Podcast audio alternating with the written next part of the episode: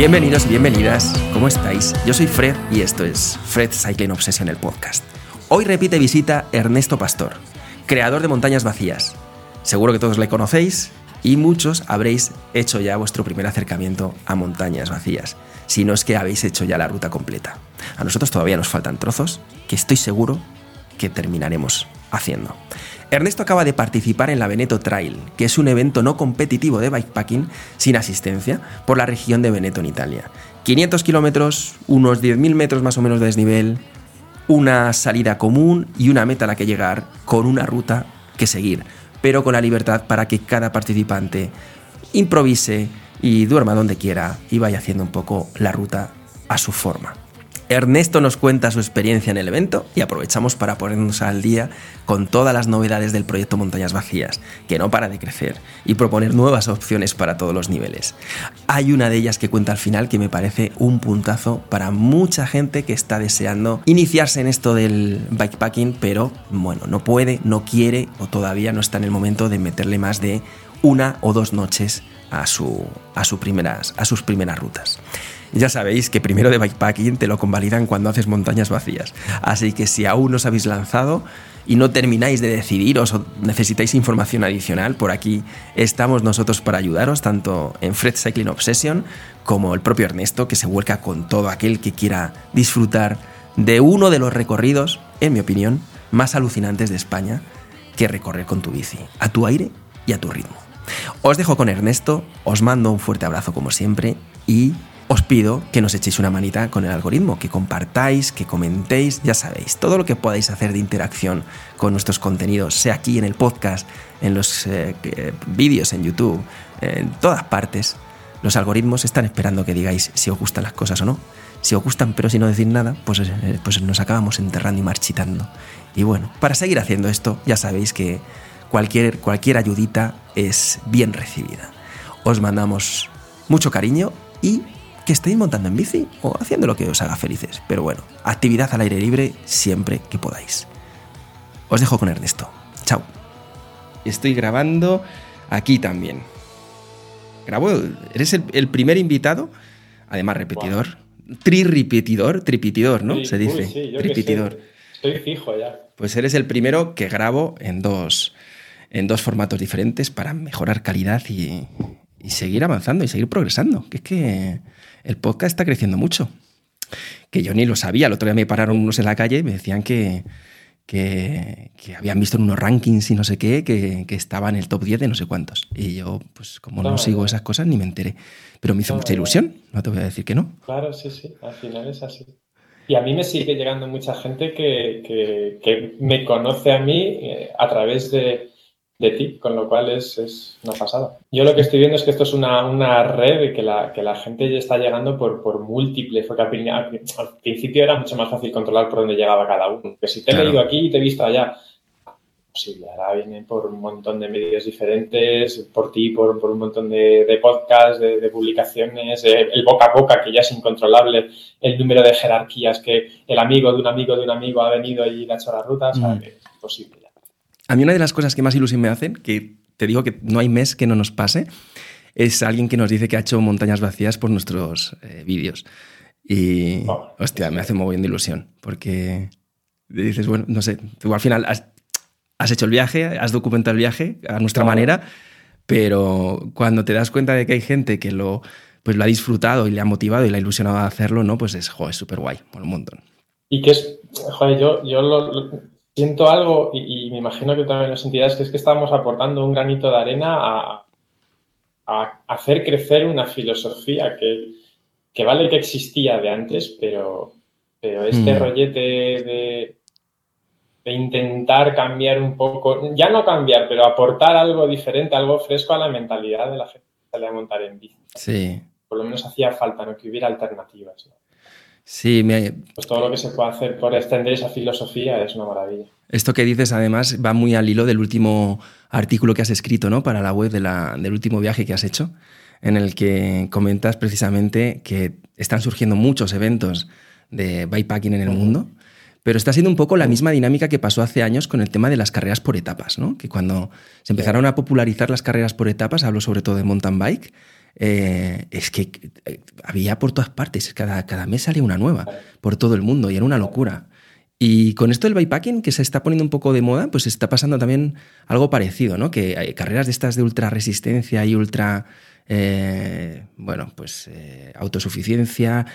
o podemos incluir el gravel también, o sea, es que gravel y bikepacking, pruebas de un día de, ciento y pico, 200, 300 kilómetros, mm. están saliendo en todos los lados y todo el mundo quiere estar subido en ese tren pero yo tengo la sensación de que aún no ha explotado, pero ya es rancio. O sea, ya ese tufillo ya es rancio porque a todos nos recuerda precisamente. O sea, que ahora, cuando hay gente mm. que me ha pasado, que, que, han propuesto que, o que me han tirado la caña para intentar mover aquí un poquillo ese tema, y digo, por favor, no, o sea, no con, mi, no con mi nombre o no con mi imagen, porque no es la filosofía que yo quiero dar a todo esto, porque es que eso ya, ya, ya huele a rancio antes de ni siquiera haber crecido, porque es lo que se percibe, o sea, tú conoces a mucha gente dentro de este mundillo y cuando hay algún tipo de este prueba, ya no, algún tipo de, de prueba como esta, ya no se percibe con la ilusión de, en otras ocasiones, a lo mm. mejor. Ahora ya decir, joder, ya se están ya se están cargando este rollo, ya están otra vez de esto, ya está la UCI otra vez aquí, o ya están las empresas aquí. Y es como que, yo percibo esos comentarios, entonces no me apetecería formar parte de nada de eso, colaborar con nada de eso. Voy a mi rollo y llegará hasta donde llega, pero, Hombre, está llegando, está, está, llegando muy lejos porque yo siempre que pienso en volver a hacer un viaje por España, eh, siempre digo, ojo, pues me hago otra parte de montañas vacías, ¿no? Digo que me falta un montón. y hay un montón de kilómetros, un montón de zonas nuevas que luego hacemos un repaso, ¿vale? Que quiero que, que recordemos a la gente todas las variantes y posibilidades que hay del, eh, y lo que está por venir. Y eso, y lo que está por venir. Pero sí, a mí me pasa igual. Yo no sé si también tiene que ver un poco con, con el tema de la edad, ¿no? Del paso del tiempo. Yo antes buscaba mucho las carreras, desde hace tiempo es que me dan igual. O sea, eh, hace bien poco, bueno, en junio, hemos terminado ahora eh, de publicar los vídeos y de editarlos del viaje de Tanzania y era una carrera que nos apuntamos pues antes de la pandemia. Pero como se fue retrasando por, porque no se podía desarrollar, pues eh, este año ya era el último año. Y además, cada año que se retrasaba, eh, teníamos que pagar el 15% de la inscripción, una inscripción de 2.500 euros, que no, es broma.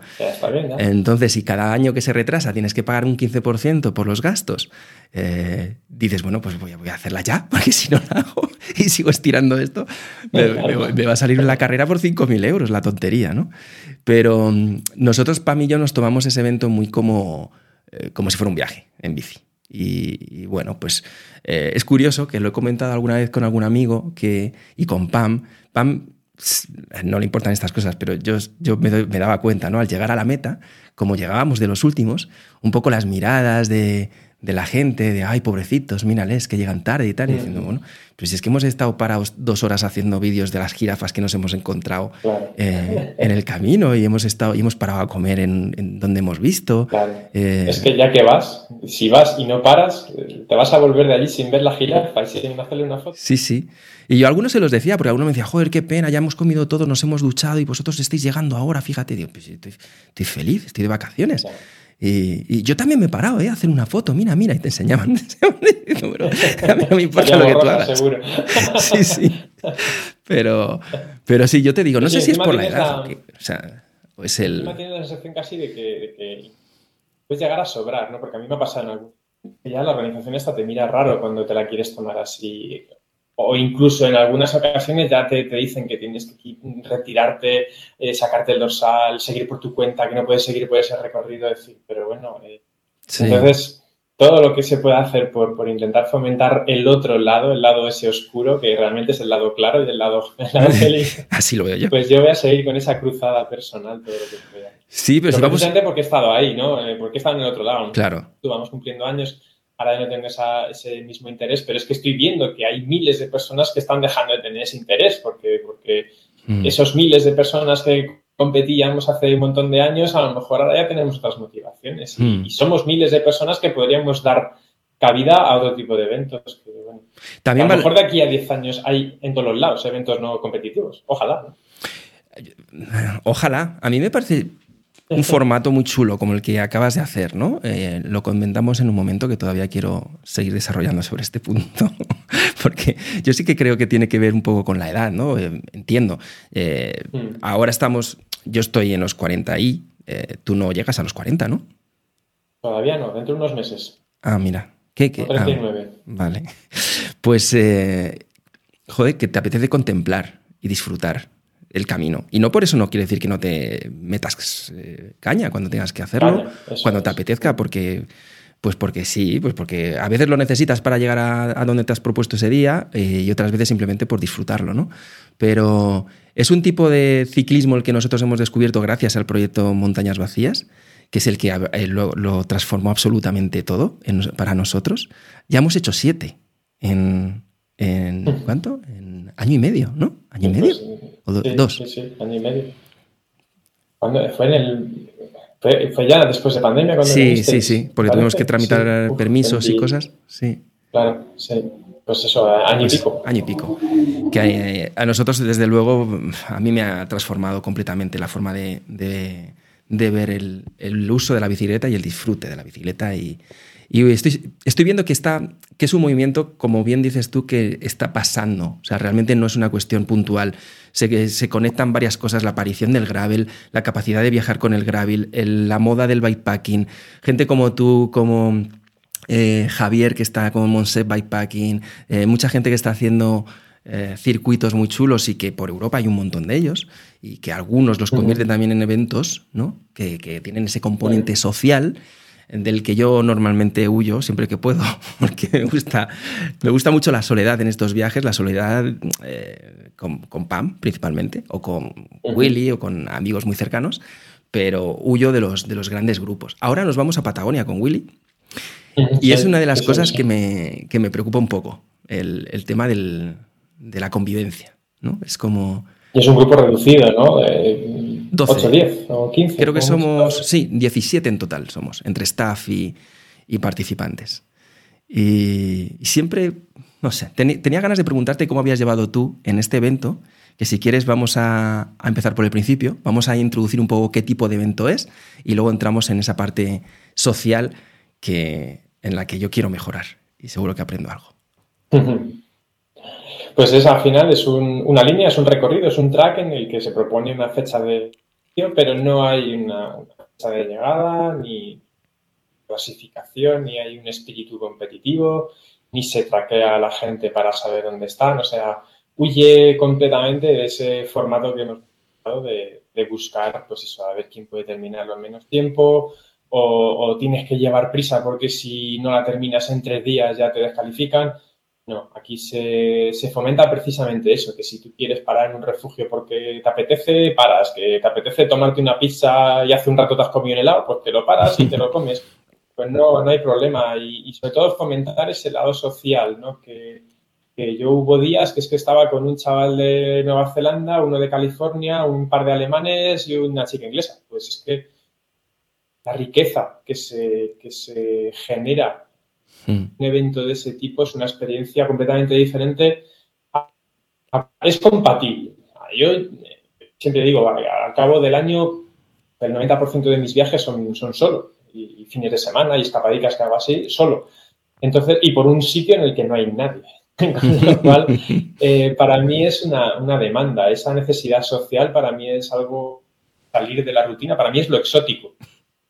Yo entiendo que para mucha gente lo exótico es venir aquí y no cruzarse con nadie en 10 días y es así.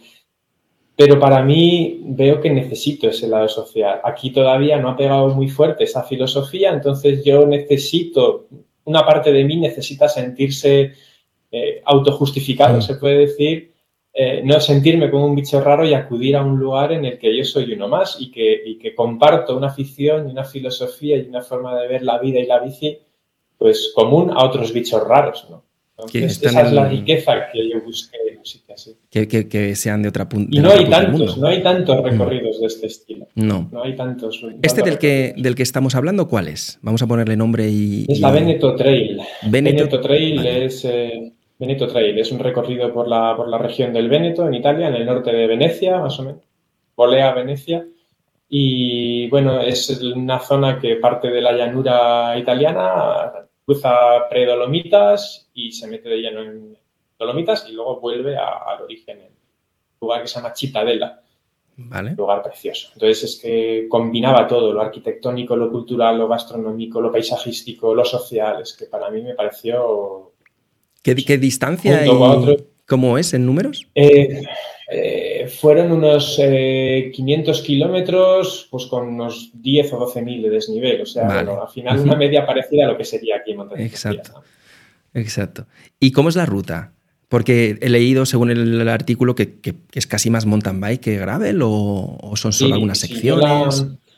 yo, la, conocí a lo largo de la Torino-Nice, me la, me la dio un chaval alemán que conocí allí compartí un par de días pedaleando con él durante el recorrido. Y él había hecho también ese año Veneto Trail y me dijo que pues que eran dos pruebas, pues eso, primas hermanas, porque al final las dos son por zonas alpinas, eh, un recorrido muy, muy montañoso, solo que eh, Torino Nice es un poco más eh, gravelera, un poquito más de asfalto y esta era un poquito más cañera en cuanto a nivel técnico, lo cual para mí era genial porque, como bien sabes, a mí me aterroriza el tema técnico de la bici, con lo cual era también una excusa un poquito también para, para salir de mi zona de confort en ese, aspecto, porque al final pues había más tramos de, senderito, alguna, algún tramo de empujar la bici, algún tramo de, GR en el que tenías que llegar a algún collado para luego coger alguna sentita para bajar de allí y enganchar con otra pista. Con lo cual es un recorrido muy, muy variado, todo tipo de paisajes y que claro, si es en Dolomitas, pues te puedes imaginar que es todo para arriba y todo para abajo. No hay... No hay, mucho descanso. No hay salida. Bueno, descanso sí, pero no hay intermedio. Y no hay casi, casi nada plano como aquí. Vale.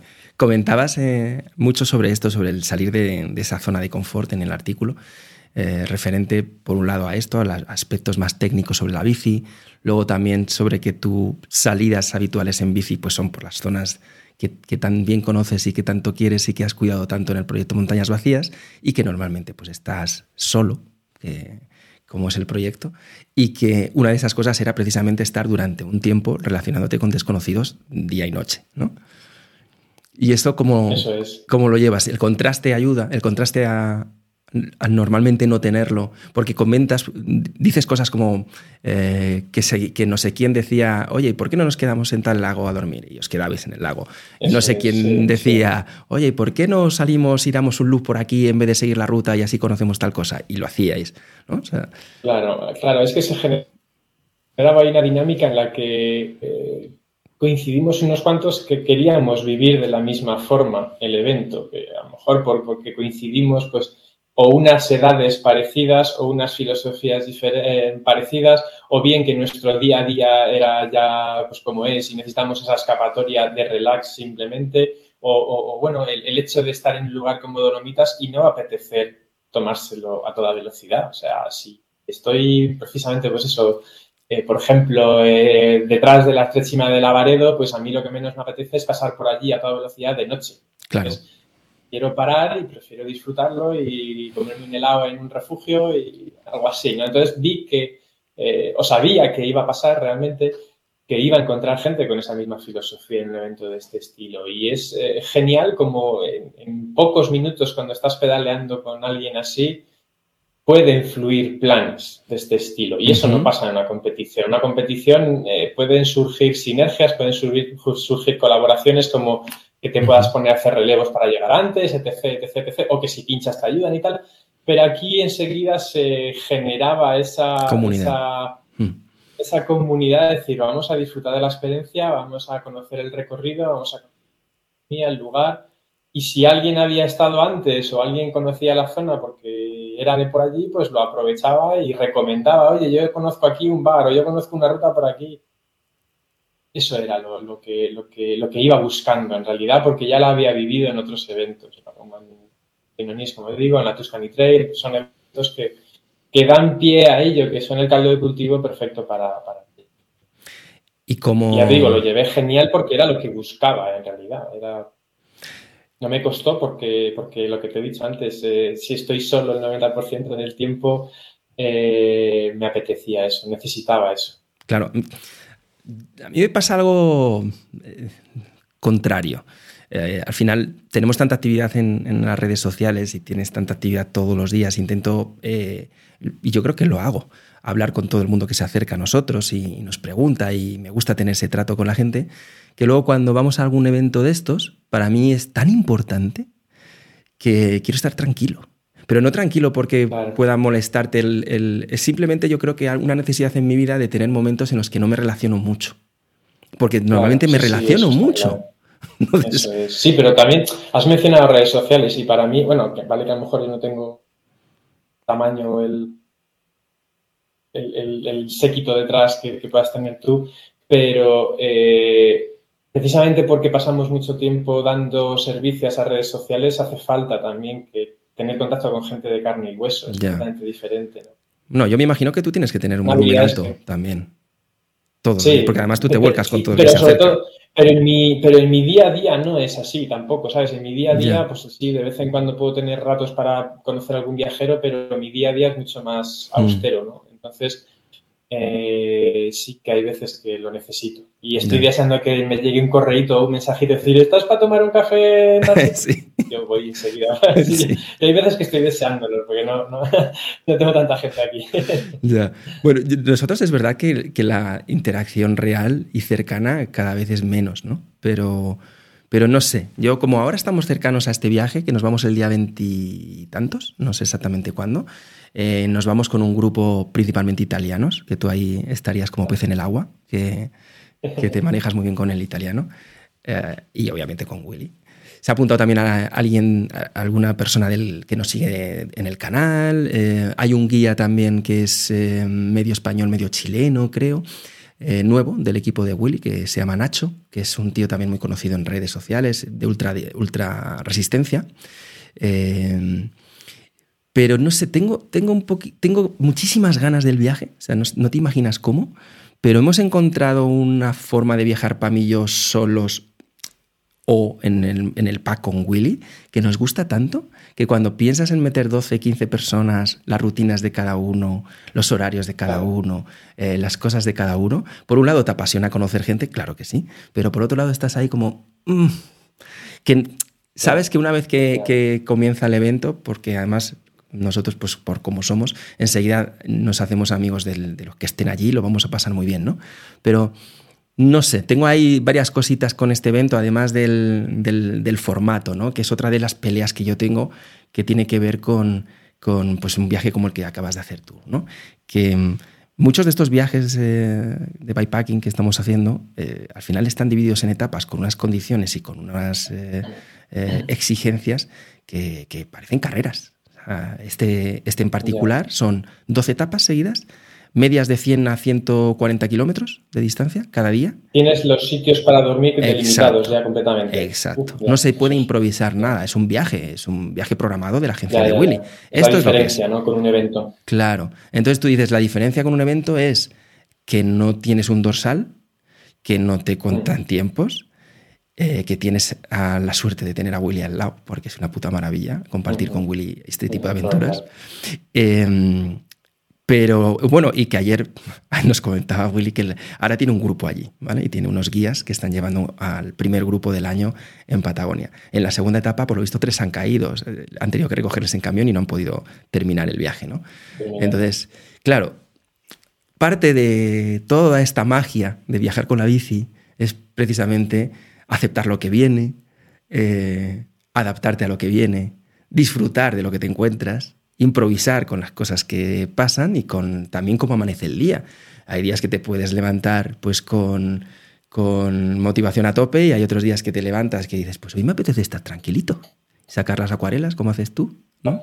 ¿Y te llevaste las acuarelas a este último o no? Claro, bueno, las acuarelas no, me llevé un, kit pequeñito que en la entrada luego pues los dibujitos que hice, nada, papel de acuarela y unos papelitos, ahí, o sea, papelitos y un lapicerito y un rotulador, nada más, algo ultra light. Pero no has publicado nada, ¿no? De, de esos eh, dibujos. sí, en, La, entrada del blog sí están, están, están en, ¿Son esas? Al final de todo están ah, cuatro, dibujitos con cuatro highlights del, recorrido. Yo he visto el mapa, que, hiciste el recorrido con... pues debajo del mapa está también las cuatro Pero allí no hice más, tenía pensado hacer uno por día, pero al final habiendo gente, pues prefería socializar a, aislarme y dibujar de solo. Para... Entonces, al final busqué esos ratitos ahí muertos de una campaña y me salieron cuatro nada más en nueve días. Pero... Sí. ahí está. Pero vamos, al hilo de lo que dices, también hay, hay una componente que tienen en común un evento como el que vais a hacer tú, un evento como el que he hecho yo, o incluso un viaje como el que habéis hecho a Tanzania. Y es que son destinos que seguramente sin esa excusa no nos lanzaríamos a cero. Yo por lo menos, yo por lo menos a lo mejor solo apelo a Dolomitas, pues a lo mejor todavía no, no, me atrevo a ese tipo de viaje. Estoy como muy verde todavía para eso. Y a lo mejor tú a Patagonia o a Tanzania por tu cuenta, a lo mejor tú y Pam, aunque fueras tú y Pam, claro. pues a lo mejor tampoco te atreverías. Totalmente. también es muy importante que ese respaldo que te da alguien como Willy, un evento como el de Tanzania o incluso una organización, aunque sea pequeña, como la de la Veneto Trail, pues es como un empujón decir, atrévete que puedes conseguirlo. Y eso es muy importante, ¿no? Porque yo lo, estoy viendo a diario con gente que, bueno, a lo mejor a diario no, pero con gente que me escribe a decir, es que no me atrevo a ir solo, o es que no me atrevo a, dormir en una tienda de campaña, o no me atrevo a dormir en un refugio. Entonces, este tipo de cosas, y a Willy o en un evento así, son geniales para ese tipo de perfil. Ese que no se atreve a venir a montañas vacías para hacerlo solo, yo siempre aconsejo de buscar algo así. Buscar algo así para romper el hielo, porque a mí me pasó. O sea, yo primero tuve que ir a un par de eventos así y después me atreví a hacer cosas yo solo. Claro. Pero todavía no me atrevo a hacer cosas yo solo en un lugar así tan remoto como Patagonia. Claro. Pero bueno, es un proceso en el que yo todavía estoy en, en el, a mitad de camino. Claro. Lo cual es lo que siempre intento aconsejar a la gente. Es lo bonito. el punto es que el, yo creo, al menos Pam y yo estamos pensando que tenemos que tener un chip más de carrera. No de carrera por el, en términos de esfuerzo y de timing, sino de carrera por términos de, estructura, ¿no? Eh, queremos impresionar a Willy, ¿no? Entonces, impresionarle, pues porque es nuestro amigo y, lo queremos que... Es complicado, ¿eh? es complicado. Totalmente. Pero, ha visto mucho mundo ya. Pero eh, él nos conoce muy bien y sabe en lo que somos malos. Entonces, en ese sentido es muy fácil impresionarle por, porque saben lo que somos muy malos, que es la puntualidad, en la puntualidad por la mañana, ¿vale? Nosotros por la mañana, joder, eso que ha pasado por la cámara es una mosquita que me tiene loco. Por mira, sí, que sea... Qué maja. sí, que... Nosotros, él, siempre está con el super sharp, super sharp, ¿no? Ah, salimos a las 8, super sharp. Y nosotros, pues igual a las 8, y cuarto, estamos empezando a terminar de prepararnos. Es decir, que quizás sobre las 8 y media, 8.40, pues estamos para salir, ¿no? Y cuando vamos los tres, pues él normalmente se lo toma humor, hay a veces que se, que se mosquea con toda la razón, ¿no? Pero bueno, eh, en este caso, claro, vamos con otros 12, 14, yo no sé cuántos, y, entonces pues eh, no nos lo podemos permitir, queremos estar los primeros. Y llevamos más o menos un mes eh, levantándonos, pues más o menos entre las seis y media, siete de la mañana, para estar a las siete y cuarto en la bici, siete y media en la bici. Lo hemos ido haciendo con una escala progresiva, salimos por la noche, todas las mañanas, y más que entrenar la forma física, estamos entrenando el, la incomodidad y el, la disciplina. la disciplina. O sea, prepáratelo todo muy bien por la noche, eh, tenlo todo listo para que por la mañana en 20 minutos estés. Yo me estoy haciendo un aguachirri de café súper chungo porque no quiero abrir la cocina, no quiero tener... Ahí, vamos a acampar todos los días, ¿vale? Excepto un par de noches, es toda acampada. Entonces, claro, todos los días, después de ciento y pico kilómetros, monta la tienda, eh, hazte, todas las cosas que, que hay que hacer y luego por la mañana, pues desmontalo todo, empaca la bici bien y tira carretas desde las 7 y media de la mañana por ahí, porque vas a estar hasta las 7 de la tarde, 8 en la bici, ¿no? Y digo, yo por la mañana no me voy a poner a, hacer una, a hacerme ahí un café en condiciones, tío. Me voy a coger una guachirri con, con café soluble y tiro para adelante, ¿no? Y como nosotros no desayunamos tampoco, pues luego ya por el camino iré comiendo lo que sea. Pero estamos entrenando más eso. No, fíjate que no pienso tanto en el estado de forma, porque creo que al final el propio viaje pues, te, va, te va entrenando si sabes manejar los ritmos. Pero, pero sí, la disciplina, la estructura y esas cosas en las que sabes que, que, eres malo. Hostia, a mí me está cambiando la vida. Yo a las 9 de la mañana ya me he metido dos horas y media de bici. Eso para mí antes era ciencia ficción. Tienes el día por delante. Claro, con todo el día por delante, ¿no? Así que imagínate.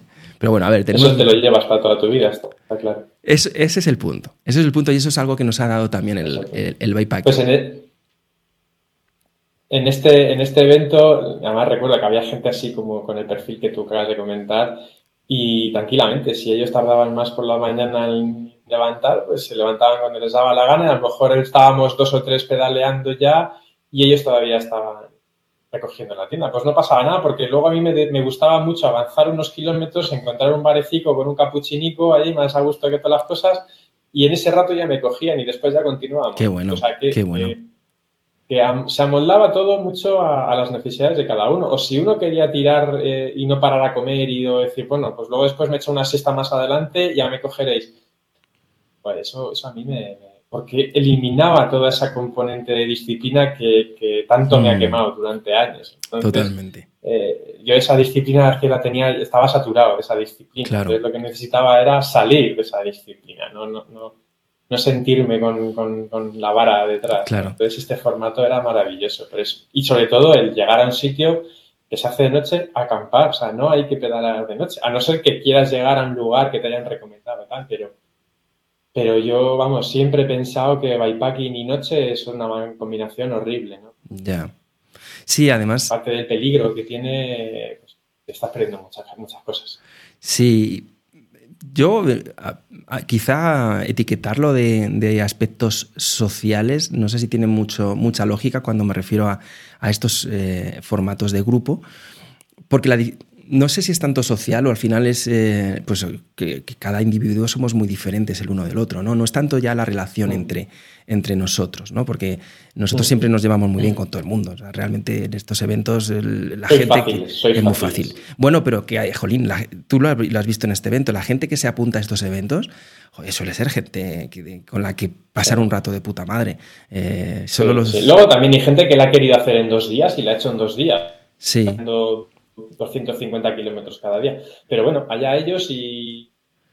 Pero, el tema es ese, que ha sido suficientemente inclusivo para admitir a todos los perfiles. Claro, pero eso, esa escena que has contado antes em, es, un poco lo que a mí siempre me, genera un poco de fricción cuando vas en grupo, ¿no? Que tienes gente pues que con seis horas está de sueño, otras que necesitan ocho, otras que si no desayunan bien desayunado no salen, otras que a lo mejor hasta eh, como Willy que se, que se duerme de pie si quiere. A Willy paras un momento a tomar un café y él se echa una siesta de 10 minutos. Eh, yo no, yo necesito leer, necesito desconectar la cabeza, entrar en un... No, yo igual necesito 40 minutos para dormir. ¿Bien? Pues, Otros que hablan por la noche en la tienda porque, pues porque con eso, con cinco horas de sueño tienen más que de sobra, ¿no? Entonces, todo ese tipo de cosas son siempre las que en todos los eventos eh, competitivos o no, siempre me ha costado más el el encontrar sintonía fácil, ¿no? Porque somos todos muy diferentes. Y siempre yo creo que es a lo que le tengo miedo cuando me enfrento a, una, a un evento así de grupo. Y esto que, acabas de contar tú es que me parece la hostia. Pero dices, estoy con el grupo en lo bueno y luego cada uno tiene cierta libertad para sus biorritmos.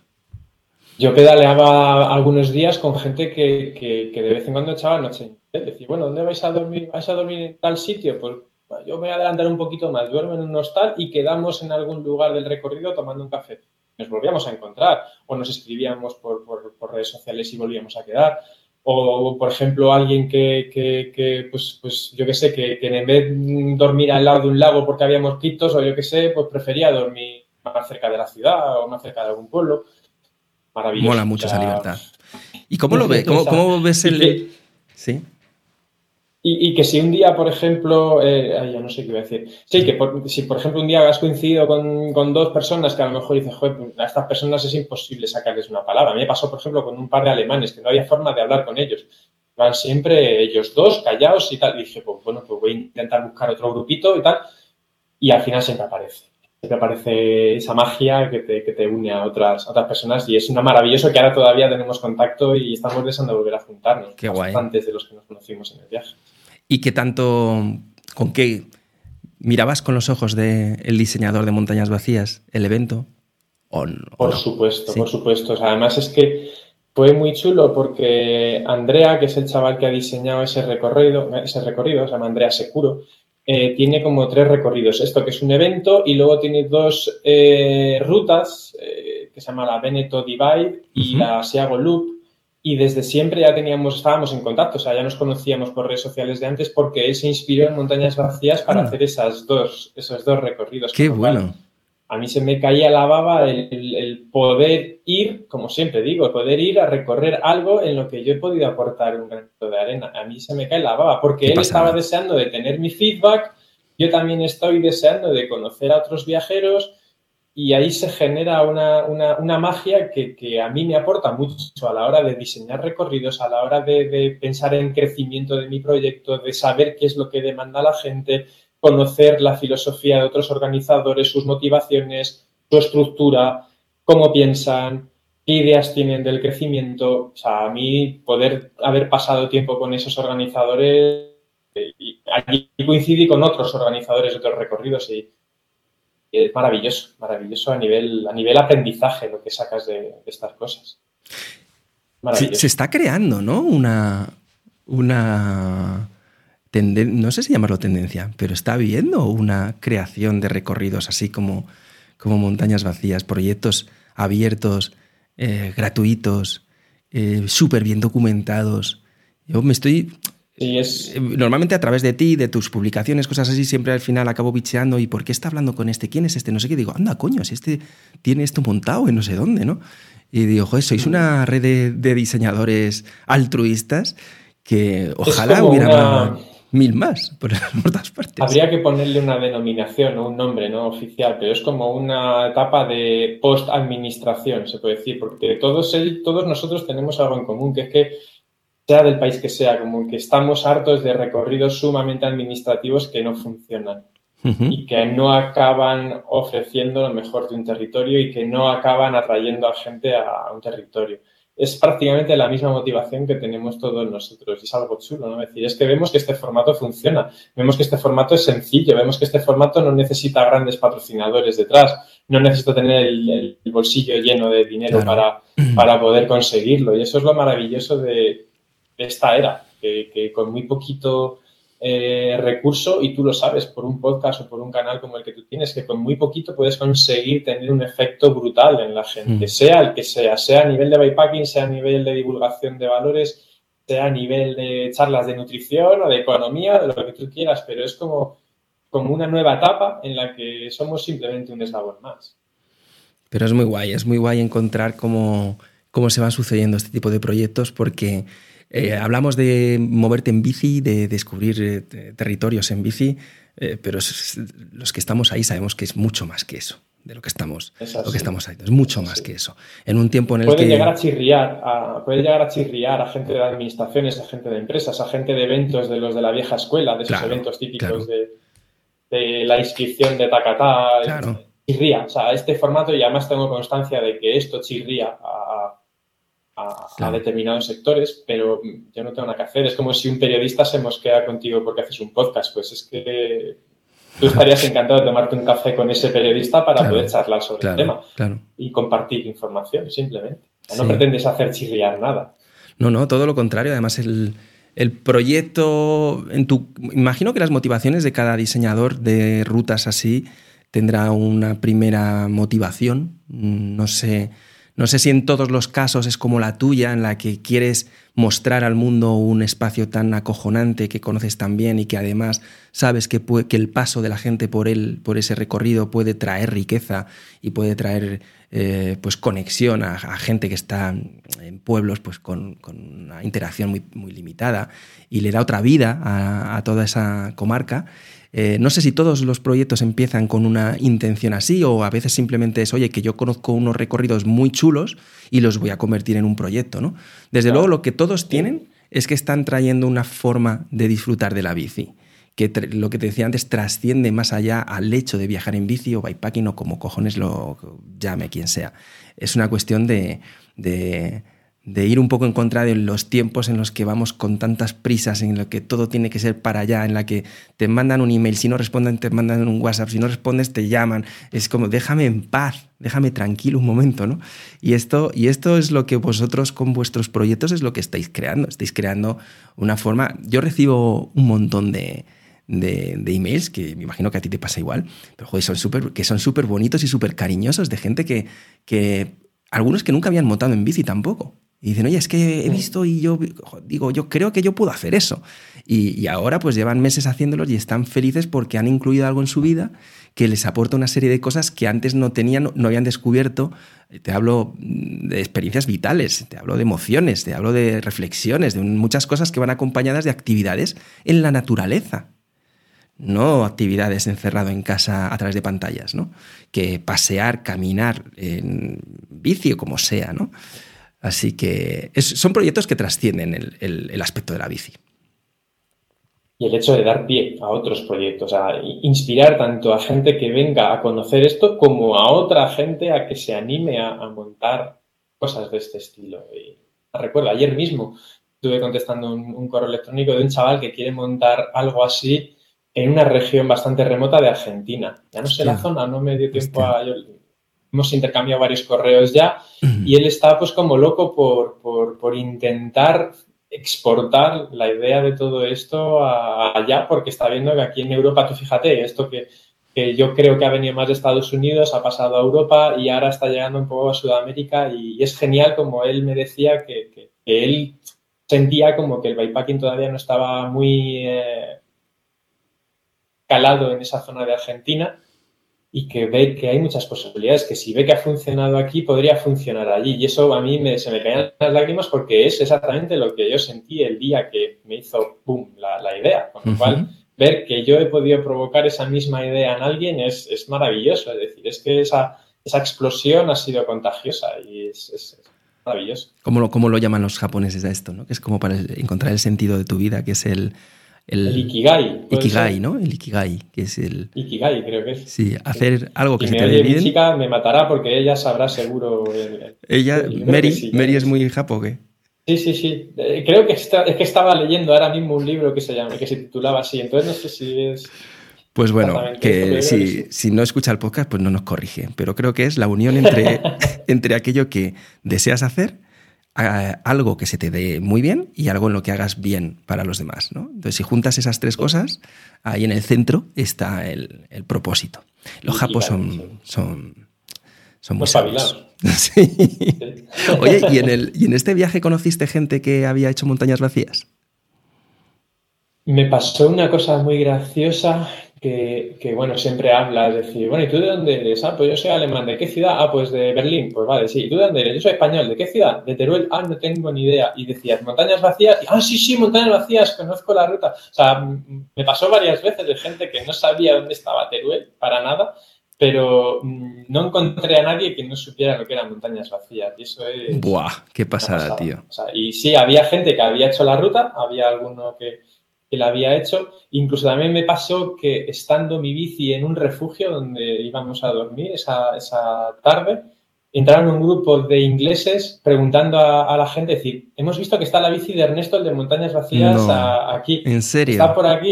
Y, o sea, habían conocido mi bici, simplemente. Qué grande, tío, qué bueno. estaba yo Y yo estaba, yo estaba pues cambiándome, duchándome, alguna cosa así, y esperaron a que bajara para, para conocerme. ¿Te vestiste o bajaste de tirón? No, no, cuando bajé allí estaban los chavales y al final se quedaron a dormir en el refugio y con dos de ellos continuamos al día siguiente. Vinieron a nuestro grupo, con lo cual fue como... Qué guay. fue maravilloso, sí. La verdad es que, bueno, a ver, es que ha salido... Cuenta lo de veces que he dicho maravilloso, perdóname.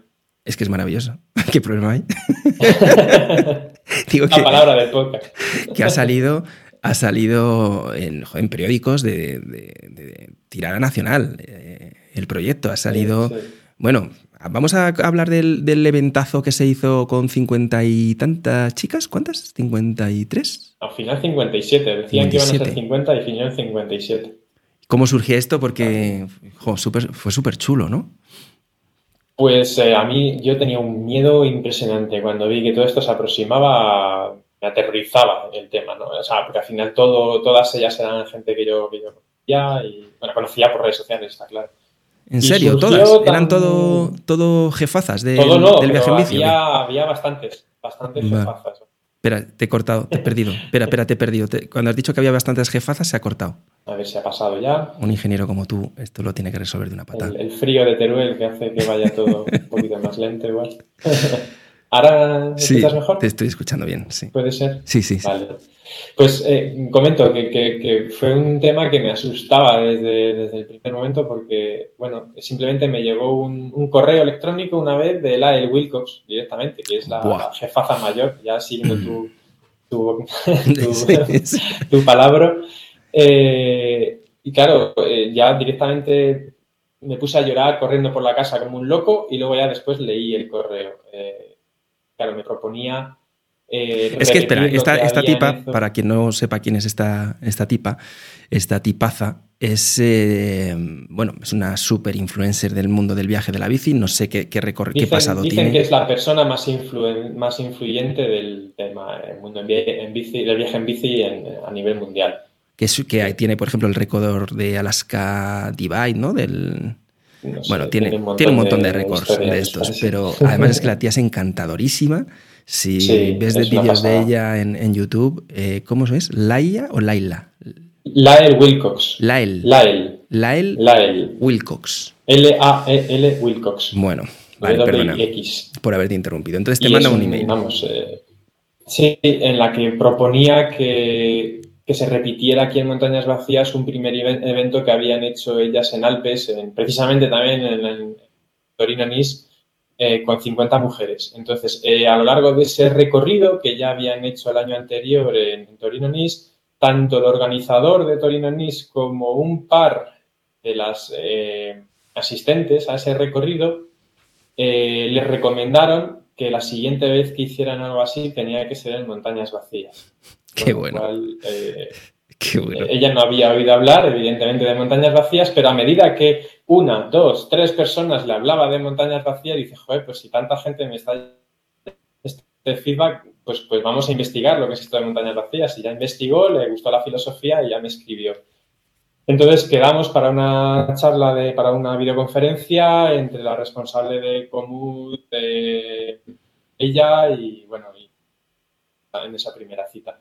Claro, yo estaba asustado porque mm, directamente lo digo, aunque sea un podcast. eh, a mí todo lo que tenga que ver con marcas y cosas así como que me asusta un montón porque siempre tiendo a pensar que van a venir con, nosotras- con otras intenciones. Porque, Claro. sé, si, si Comut quiere organizar aquí algo, pues yo me siento, pues, pues yo soy un cachopán, yo soy un buenazo y me siento violentado por algo así, aunque no hayan abierto la boca todavía, pero yo me sentía como decir, a ver por dónde me van a salir esto. Claro. Entonces, en esa primera videoconferencia no llegué ni siquiera a, dar la oportunidad. Voy a aprovechar mi primera intervención en la videoconferencia para intentar explicar mi filosofía, lo que quiero y lo que no quiero. Y a ver qué pasa. Entonces, en cuanto expliqué eh, que, me gusta la filosofía de seguir siendo independiente, autosuficiente, sin patrocinio, sin, sin nada raro por medio, porque yo pienso que es la forma más potente de transmitir un mensaje, la él lo, lo entendió a la perfección. Es decir, es que es precisamente lo que buscamos porque no queremos, queremos nada tan, tan así, tan mediático. Entonces, como que encajaba perfectamente a su filosofía. Con lo cual ya me quedé bastante más tranquilo por ese primer eh, golpe de miedo, pero luego tenía el segundo golpe de miedo, que era meter cincuenta y tantas personas de golpe en montañas vacías, saliendo a la misma hora, el mismo día. Eso también yo no sabía lo que podía pasar, porque aunque haya días que en verano a lo mejor empiezan 8 o 10 personas al mismo tiempo, pero no es un grupo de 57 mujeres.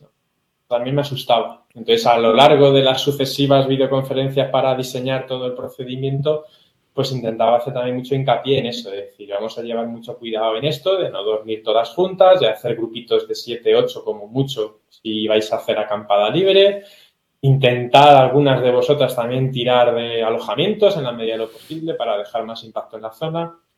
Y bueno, intentar sobre todo que tuvieran claro el rollo de todo esto.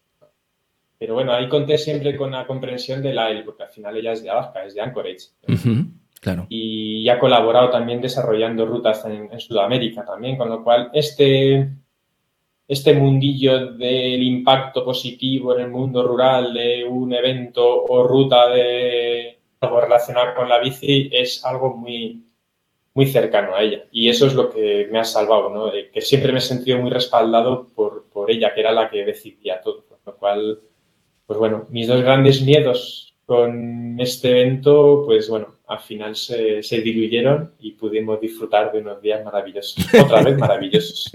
Voy a ir buscando otra palabra. Fantásticos. Superlativos. bueno, es que, a ver, haces bien cuando, cuando dices que te, que te pones con las orejas tiesas cuando se acerca una marca, haces bien. Absolutamente, porque no es que las marcas tengan ninguna intención maligna, es que son eh, empresas que buscan resultados de una forma u otra. Entonces buscarán resultados, si no son financieros, pues buscarán resultados en impacto, en reconocimiento, en, aunque sea simplemente en acciones de branding, de, posicionamiento de marca. ¿no? Comute es una marca que lleva poco tiempo en el mercado, entre comillas, porque es un proyecto que lleva ya muchos años, pero se, está, se ha popularizado hace poco y por supuesto es un ejercicio de branding brutal el hacer acciones como esta.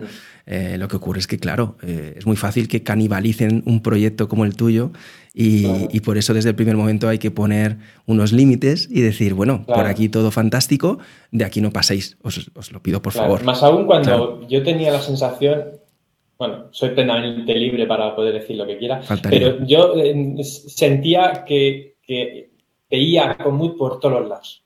Veía que toda la gente, todos los típicos youtubers o influencers, todos estaban detrás, todos los proyectos tenían algo muy detrás, todas las rutas tenían algo muy detrás.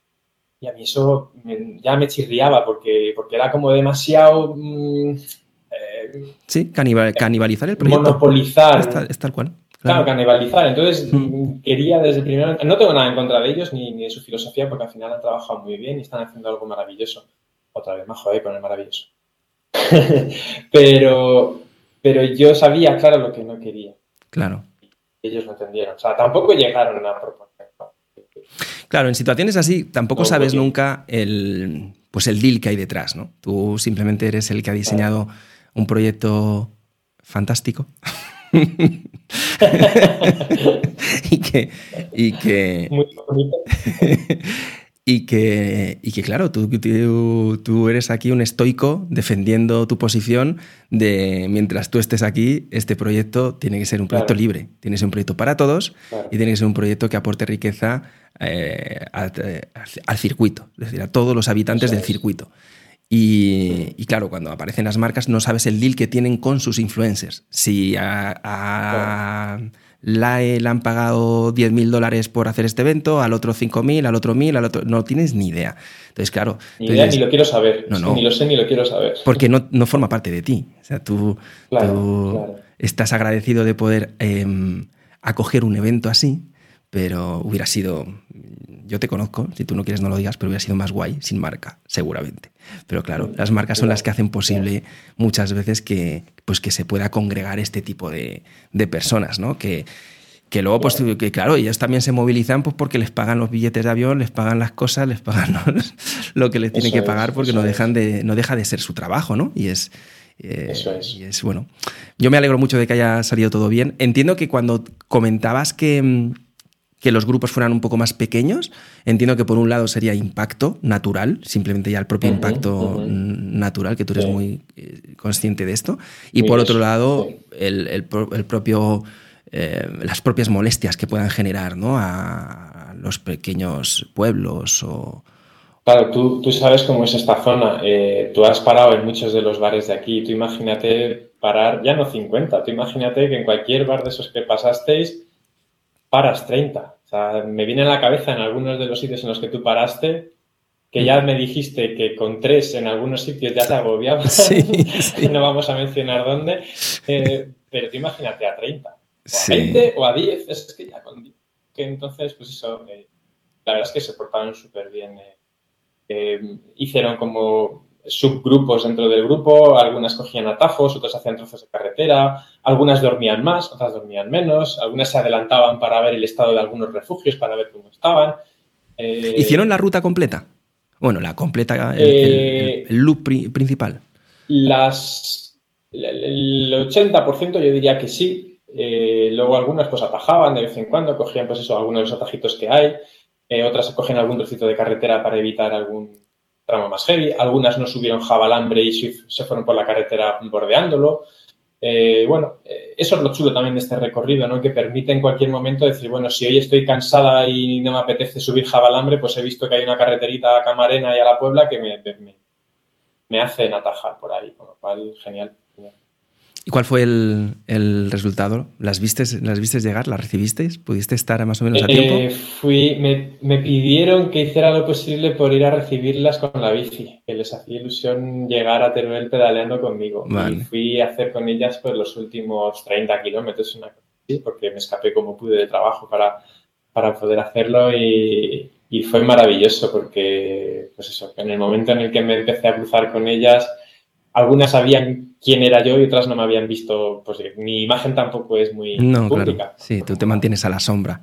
como Batman. Sí, pero en cuanto me veían y me conocían, o en cuanto yo decía soy Ernesto, pues es que todas ellas les cambiaba la cara, una sonrisa y abrazarme todas, a darme las gracias, a decirme que había sido una gran experiencia y genial. Y, y luego es que también ha sido chulo como a lo largo de todo este año ha habido varias de ellas que han vuelto con sus parejas, con sus amigos, con sus familias. Algunas que han venido a pasar sus vacaciones ya con coche y familia por aquí. ¿En serio? O sea, que ha sido. Sí, sí, incluso hace un mes o así, cuatro amigos de, de la EL, de su pueblo, de Anchorage, de Alaska, han venido a pasar sus vacaciones aquí con la bici. O sea, han hecho el recorrido y cuando nos conocimos, porque, joder, viene alguien de Alaska y me dice que están aquí, pues, pues claro, fui a conocerles y me quedé a cuadro. Decía, alguien de Alaska ha venido aquí a pasar sus vacaciones porque son amigos de la y les había gustado lo que habían leído sobre, sobre el recorrido.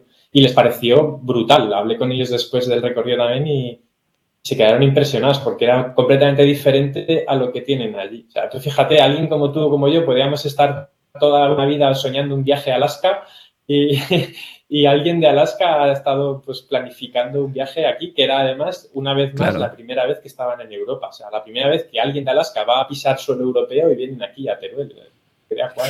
Yo te aseguro que... Una locura, una locura. Bueno, toda España, todo lo que tenemos en España es una, es una locura eh, para disfrutarlo con la bici o como te dé la gana, como más lo disfrutes. Pero en este circuito en particular, yo de vez en cuando me pongo los vídeos de, nuestra, de nuestro viaje, eh, porque también pues, oye, forma parte de nuestro, de nuestro book de recuerdos, y es que es alucinante, tío fíjate que, la vuelta que hicimos nosotros por los castillos, que no es el circuito, digamos, oficial, que es, que es una de las variantes pues, para poder hacer, como hicimos nosotros, la mitad del recorrido del loop principal y volvernos por la vía de la ruta de los castillos, pero es preciosa también, tío.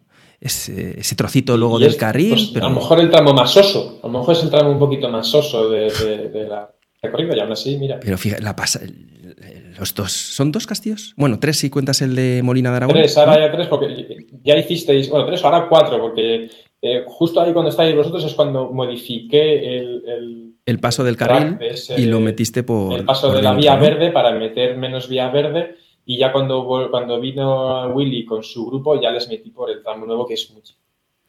Con un castillo en ruinas más y vamos. A mí me pareció... Ha quedado casi, casi a mí esa ruta yo la recomiendo mucho, tal cual la hicimos nosotros, porque es que me parece esa, última etapa. Bueno, claro, nosotros llegamos al castillo. Ay, ¿cómo se llama? El castillo de.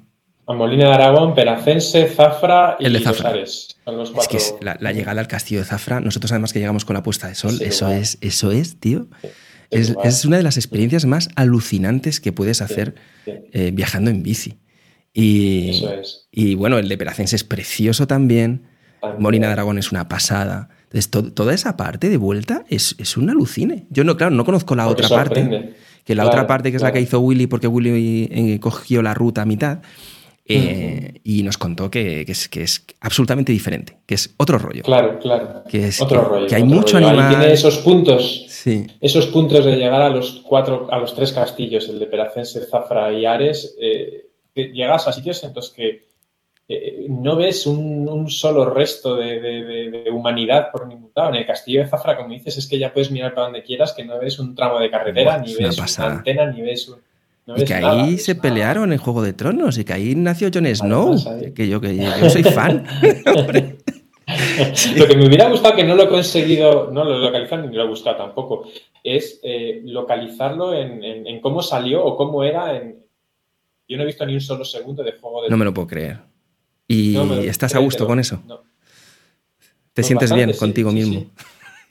Duermo, duermo bien por las noches, sí. Pero me gustaría, o sea, si hay una espinita clavada, alguien me encantaría que me dijera en el capítulo 28 de la temporada. Ah, yo te lo digo, si los he visto la semana pasada.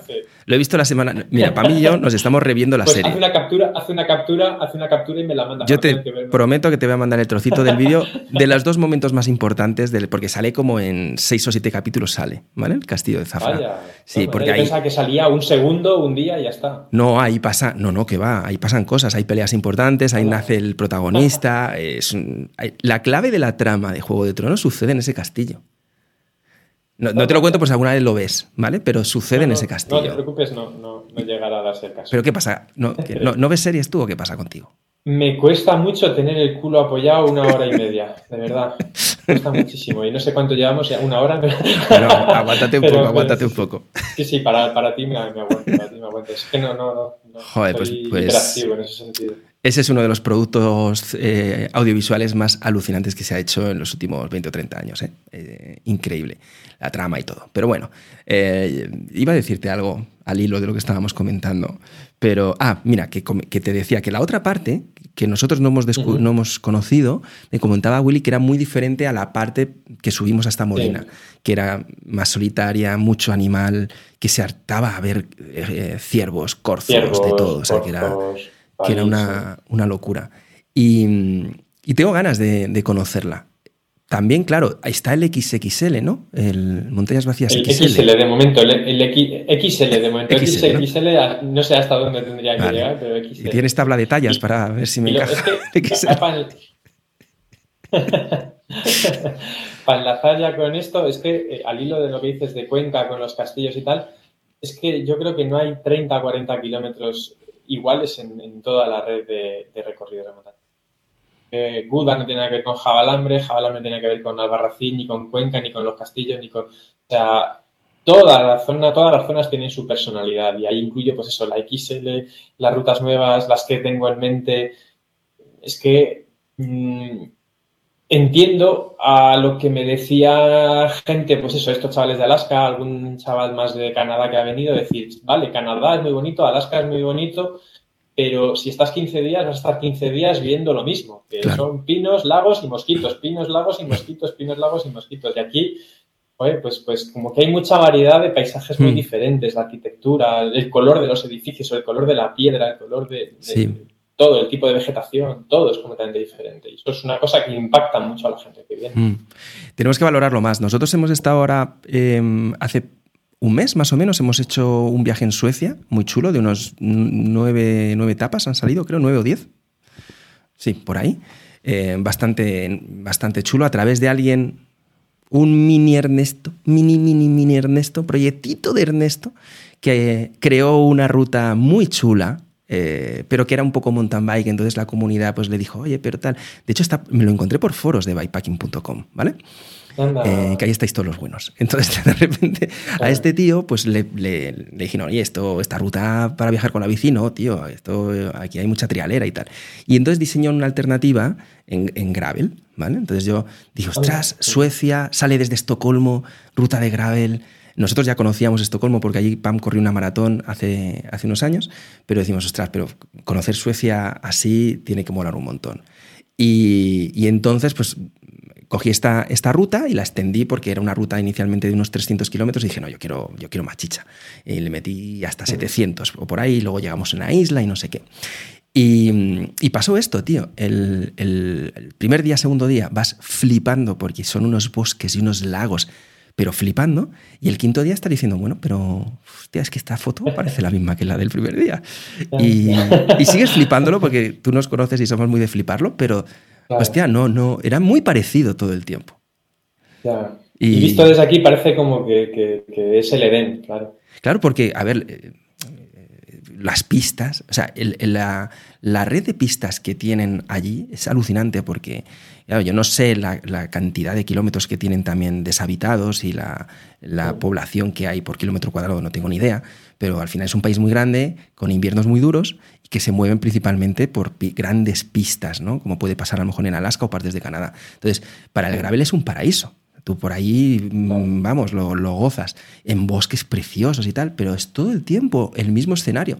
Entonces, había, había, Pam tampoco es que se oriente muy bien, ¿vale? Pero estábamos en el tercer día y decía, por aquí hemos pasado, ¿no? Y digo, no, no, por aquí no hemos pasado. sí, sí, que por aquí no hemos pasado. Y digo, no, si lo que pasa es que todo es muy parecido. Vamos por, por, bosques y pistas y tal. Y, y si coges nuestro viaje de montañas vacías, que cada día es un escenario radicalmente distinto, cada día. Y luego llegas a un momento en el que vas por el Tajo y eso es un... Eso es, eso es yo había pasado por ahí de Boy Scout de pequeño, había hecho una, no sé si te lo conté alguna vez, pero, pero hicimos un campamento en, el que, en el que andamos la mitad, desde Peralejos de las Truchas hasta no sé dónde que acampamos y demás. Entonces, a la villa o a la laguna o alguna cosa No me acuerdo, era, eh, tendría 12 años o por ahí, ¿no? Y, y, claro, yo le tengo mucho cariño a eso, pues porque allí pues hay 15 días en, como Boy Scout y demás. Pero es que esa etapa o sea, cualquiera que, que, es que en algún momento piense en, mira, me voy a tirar a, moverme en bici, voy a hacer un fin de semana. No sé cómo lo puedes hacer, pero si puedes hacer ese, trozo, eh, que seguramente eh, Ernesto te ayude con una variante, te dice, mira, para un fin de largo sales de aquí, coges este pueblito tal y te haces 150 kilómetros en dos días que vas a fliparlo.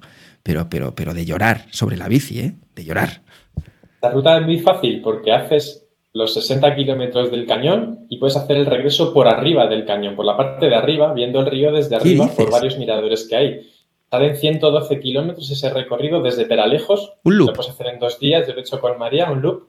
Y haces eso, un día el fondo del cañón y otro día el cañón por arriba. Y es un recorrido espectacular. Y no es la misma ruta, es vas a otro nivel. ¿Es una, otra pista por otro sitio? ¿O la vuelta? Claro, es, otra pista. O sea, la ida es por donde fuisteis vosotros en vuestro recorrido. Y al llegar al, final, al llegar a Zaorejas o al puente de San Pedro, ahí puedes subir un poquito y hacer el regreso por la parte alta del cañón. Buah. Por unas pistas que hay por, por lo alto de los riscos, con lo cual vas viendo el río abajo del, todo y es una locura. Es increíble. Para fin de semana. Es increíble. Dos etapas. Y es mucha gente que quiere empezar así, eh, porque además es un recorrido muy asequible, que no tiene mucho desnivel y he recomendado un montón de veces. Está, está, de hecho, está en la página web como está recomendado. Y de hecho, en, si te das la vuelta por Zaorejas o por el puente este que has dicho, ¿hay ahí donde dormir? ¿O, o sería.? Hay un pueblo que se llama Taravilla, y... pero vamos, yo lo que hice fue dejar el coche en el puente de San Pedro. Fui el, primer día a Peralejos de las ah. Truchas por arriba, por lo alto del, claro. del, del barranco, dormí en el camping de Peralejos, cenamos en un restaurante de allí y al día siguiente volví por el fondo del cañón al, coche que teníamos. Claro, perfecto. Con lo cual, la logística es que toda la gente que ha ido ha hecho ese, plan y... Porque el pueblo de Torito está muy lejos de ahí, porque yo lo recuerdo en ese... Torete, en Torete, Torete, ah, Torete. vale. Que, las señoras más majas... de no, se, no, se, pasa por este recorrido, pero está muy cerca. Sí. Porque no sé si hay alojamiento. Yo creo que no hay alojamiento ni bar allí. Bueno, porque os dieron las Coca-Colas, las mujeres. Eso, eso. Sí, sí. No hay, no hay, posibilidad.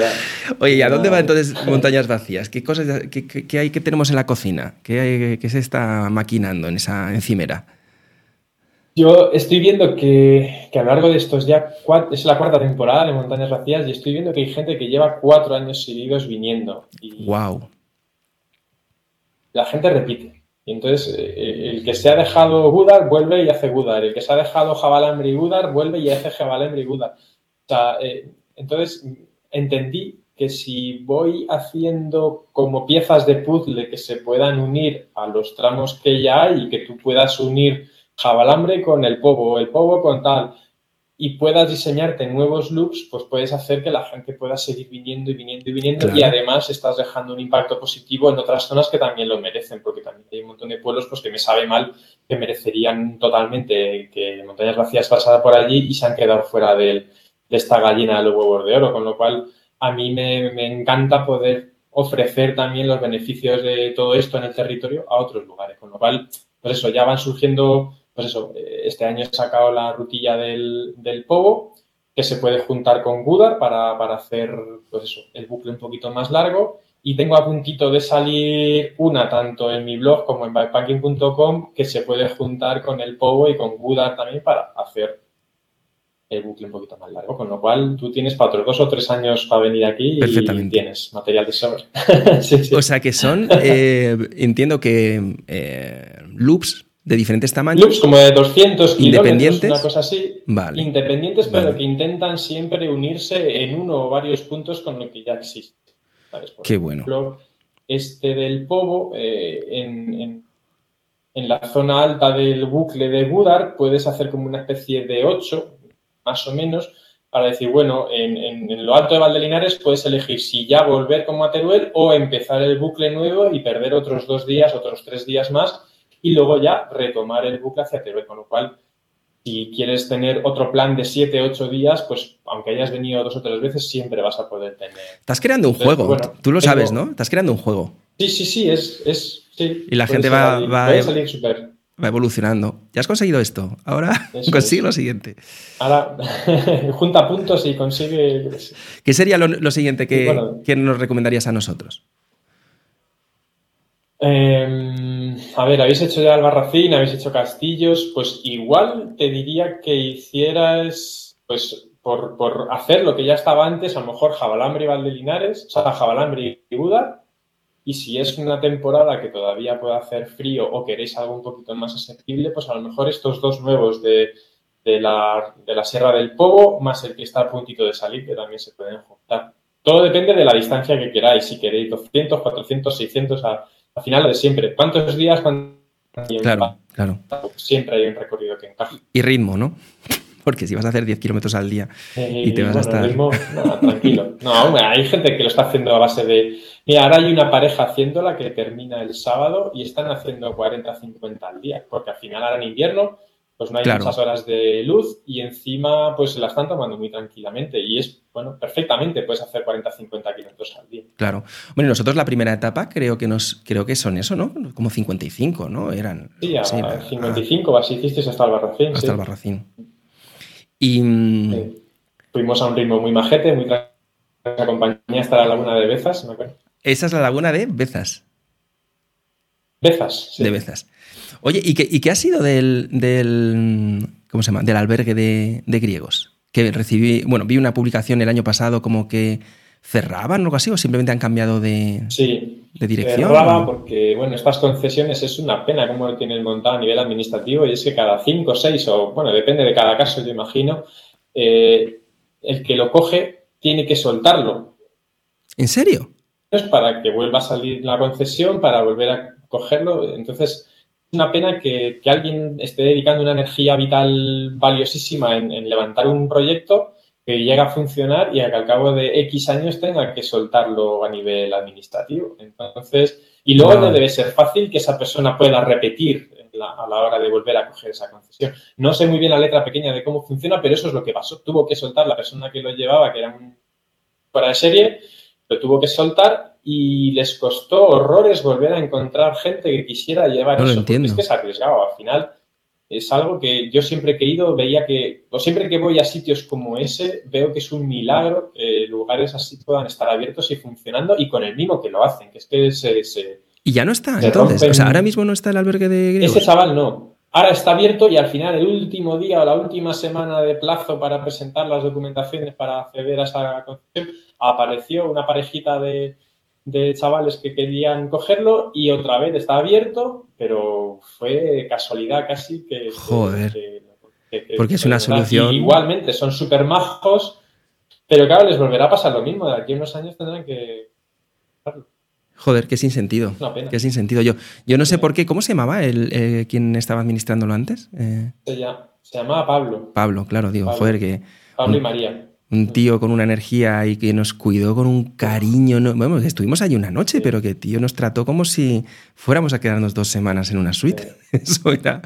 Sí, no, para él fue muy importante Montañas Vacías porque eh, en los años en los que él estaba consiguiendo despertar ese, ese, proyecto es cuando llegó la pandemia y él me lo decía, de que, no hubiera sido por Montañas Vacías hubiera tenido que ir allí porque porque tenía, fue un goteo constante, que a lo mejor no venía turismo del tradicional, del que otros años le, sacaba la tostada del fuego, y en ese año, pues lo único que pasaba por allí, o lo que mayoritariamente pasaba por allí, fue el goteo constante de ciclistas casi a diario. sí, sí. Oye, y el. Digamos que los chavales de ahora son súper majos también y están.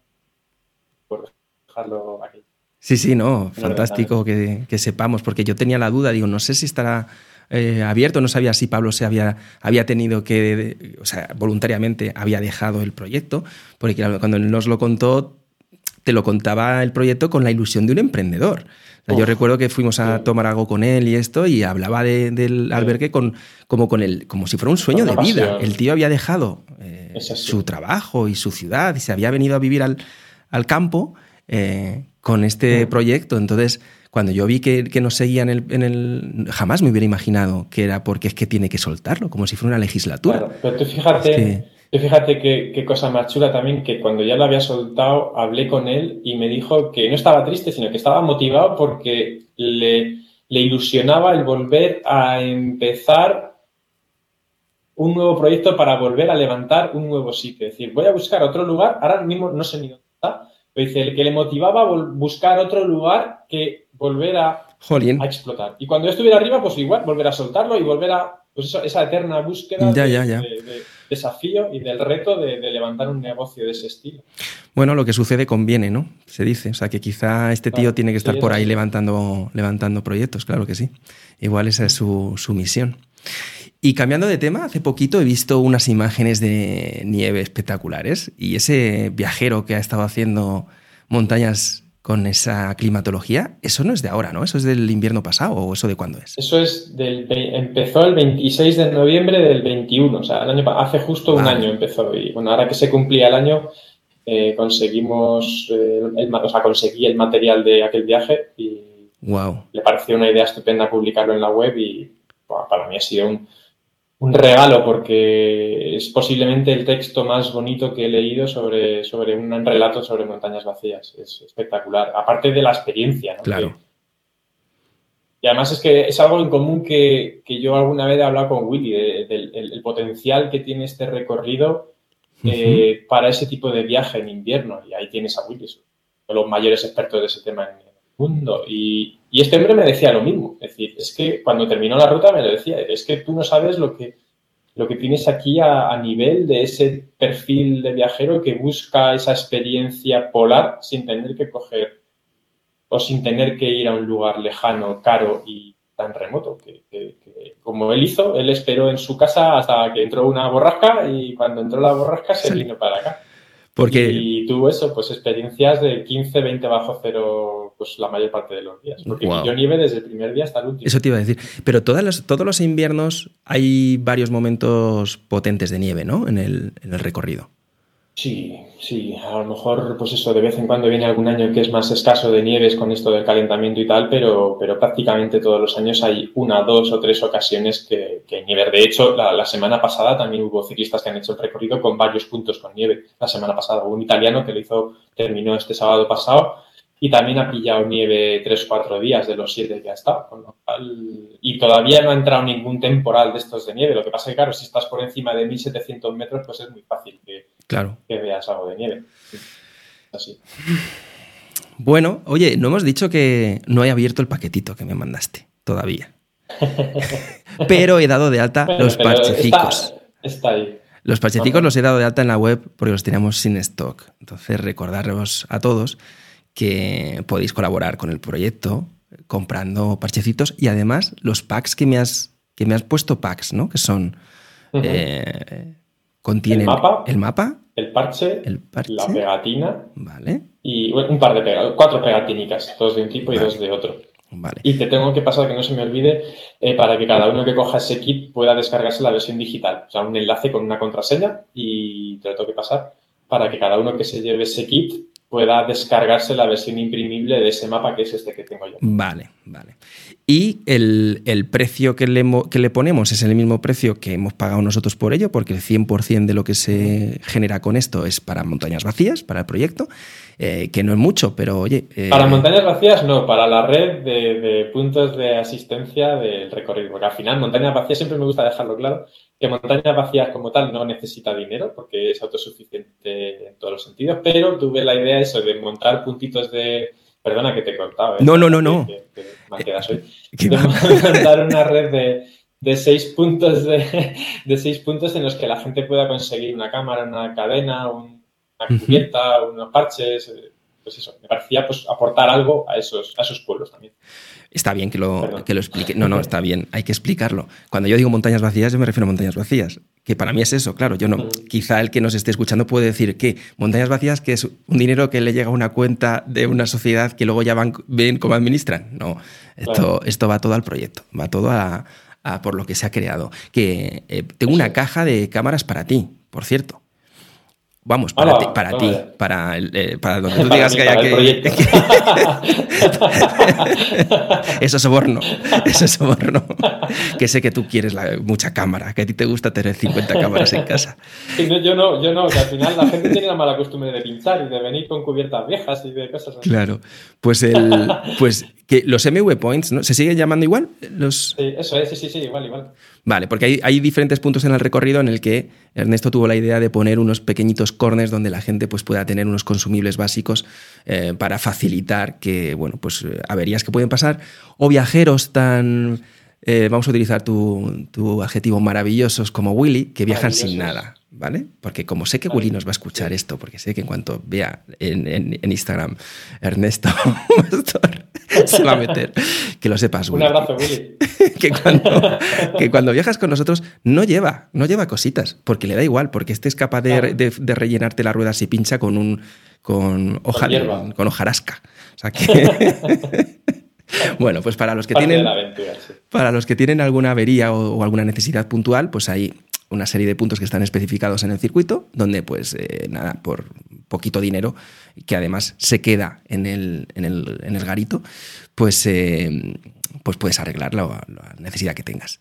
Entonces, yo, yo, envío ese material de forma gratuita al establecimiento, al bar, albergue, tienda de ultramarinos o lo que sea, en cada caso.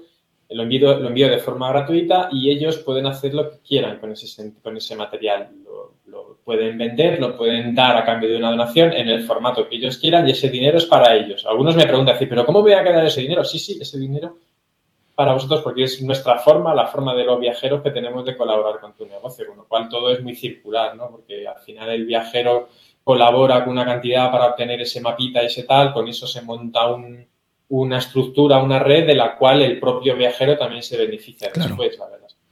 Y luego durante el viaje, yo siempre os digo lo mismo, ser generosos, todo lo que podáis. Porque con muy poquito, con muy poquito que seas generoso, eh, con una propinilla, eh, con, consumir, eh, estás ayudando un montón. Y, bueno, no estamos hablando de grandes cantidades. Es, eh, normalmente viajar en bici siempre está muy vinculado a viajar con poco, a, todo lo contrario, a que te inviten, a que te presten, a que te dejen dormir en sitios. Y hay que entender en qué momento de viaje y en qué circunstancia de viaje estás siempre que estés de viaje. Y habrá ocasiones en las que es maravilloso que te acojan así, que, que seguramente en montañas vacías, si tuvieras la necesidad, te sucedería. Pero en este tipo de proyectos hay que ir con otra mentalidad. Hay que ir con la mentalidad de, mira, yo tengo poquito, pero lo poco que tengo lo quiero también eh, aportar, no solo con mi presencia, sino con, pues, pues, consumiendo y cogiendo alojamientos en, los pueblos donde se pueda y dejando propinillas, que son muy majos todos. Ya, ya me ha pasado varias veces de, algún viajero que a lo mejor después de, terminar la ruta me decía, joder, vine con la intención de, de llevarme mis siete, ocho paquetitos de comida liofilizada, mis ocho desayunos, mis siete cenas, tal, mi tienda de campaña. Y el primer día cuando ves la realidad, cuando ves cómo son estos pueblos, la necesidad real que tienen y ese riesgo real de desaparecer que tienen en unos años, es que decidí no gastar esa comida liofilizada y aportarme, comprar. Al final todos los días aparece un lugar en el que puedes comprarte un bocata de tortilla patata, un bocata jamón o un menú o un chuletón o lo que sea y colaborar con eso. Es decir, veía que aportaba mucho más al territorio si consumía lo local y dejaba esa comida liofilizada para mi viaje de Patagonia, por ejemplo. Y con alojamiento igual, es decir, en lugar de dormir siete días seguidos en la tienda de campaña, bueno, pues un día me apetece dormir en la tienda de campaña, sí, pero si llego un día a ese albergue de griegos, por ejemplo, y veo que esa familia, pues ha dejado todo para poder abrir el albergue de griegos, no me cuesta nada pasar una noche de albergue y cenar con ellos y dejar allí un poquito de... Y eso ya me ha pasado con varios, de gente que ha cambiado el chip al ver la mm. realidad de, mm. con sus propios ojos. Sí, ahí, ahí hay un siempre un... Bueno, yo no sé si es una, si es una confrontación o no. eh, porque para mí no tiene sentido, ¿no? Pero normalmente siempre, yo al menos recibo de vez en cuando a alguien que nos dice que lo que hacemos nosotros no es viajar en bici, no es eh, bikepacking, ¿no? Em, pues porque de vez en cuando... Pues, claro, son estas cosas que, realmente no, no, tiene sentido que, discutamos o no, ¿no? Cada uno viaja en bici como le dé la gana, no hay formas de viajar en bici como no hay formas de hacer la mayoría de las cosas en la vida. Em, pero la capacidad de, de pasar por los sitios eh, de la mejor forma posible, pues eso depende de cada uno. en términos de basura, en términos de erosión, en términos de erosión acústica también, de contaminación acústica que a veces no nos damos cuenta y estamos en un bosque hablando muy, muy alto. Coño, habla más flojito, que de aquí hay bichos, dejarles tranquilos, que no se tengan por qué asustar. O con los altavoces Bluetooth. O... Altavoces Bluetooth, no, por favor. Por favor, sí, por favor. Y, bueno, no, no, es solo una cuestión del impacto económico, hay muchas otras cosas que, que aportar. Y, bueno, yo prometo, porque además lo venimos hablando para mí y yo desde hace ya un tiempo, que tenemos que volver a hacer una parte del recorrido nueva. No sabemos todavía cómo, porque seguro que nos inventamos algún, alguna, alguna cosita. Pero bueno, nada, quería que, que volvieras a aparecer por aquí, así cada, no sé, cada cierto tiempo, ya iremos viendo. Te iremos... Ahí me tenéis cuando, cuando se os ocurra lo que hacer por aquí, ya sabes que ahí me tenéis a vuestro lado siempre. Pues nada, muchísimas gracias Ernesto. Eh, para mí es un placer tenerte y, fíjate, es que contigo no es que ni preparo estas cosas. Pues me apetece estar contigo y ya está, y, hablar y no, no tengo ningún, ninguna necesidad de, de y, ojalá, ojalá sigan pasando cositas chulas por aquí para que haya más excusas para, para hablar. Sí, hombre, eso siempre. Próximo día, bueno, no sé si, si, si bajas a Madrid, pues hacemos una, uno físico y te metes en, aquí en el estudio, metemos a... Que bien suena, hacemos un físico. Hombre, es que siempre mucho mejor en términos de audio, que ya has visto que estoy... Nunca me habían propuesto hacer un físico. Hacer un físico, ¿no? Pues es maravilloso. no te digo más. bueno, oye, que lo sepáis todos. Parchecitos en la tienda, dentro de poco de de alta los otros packs.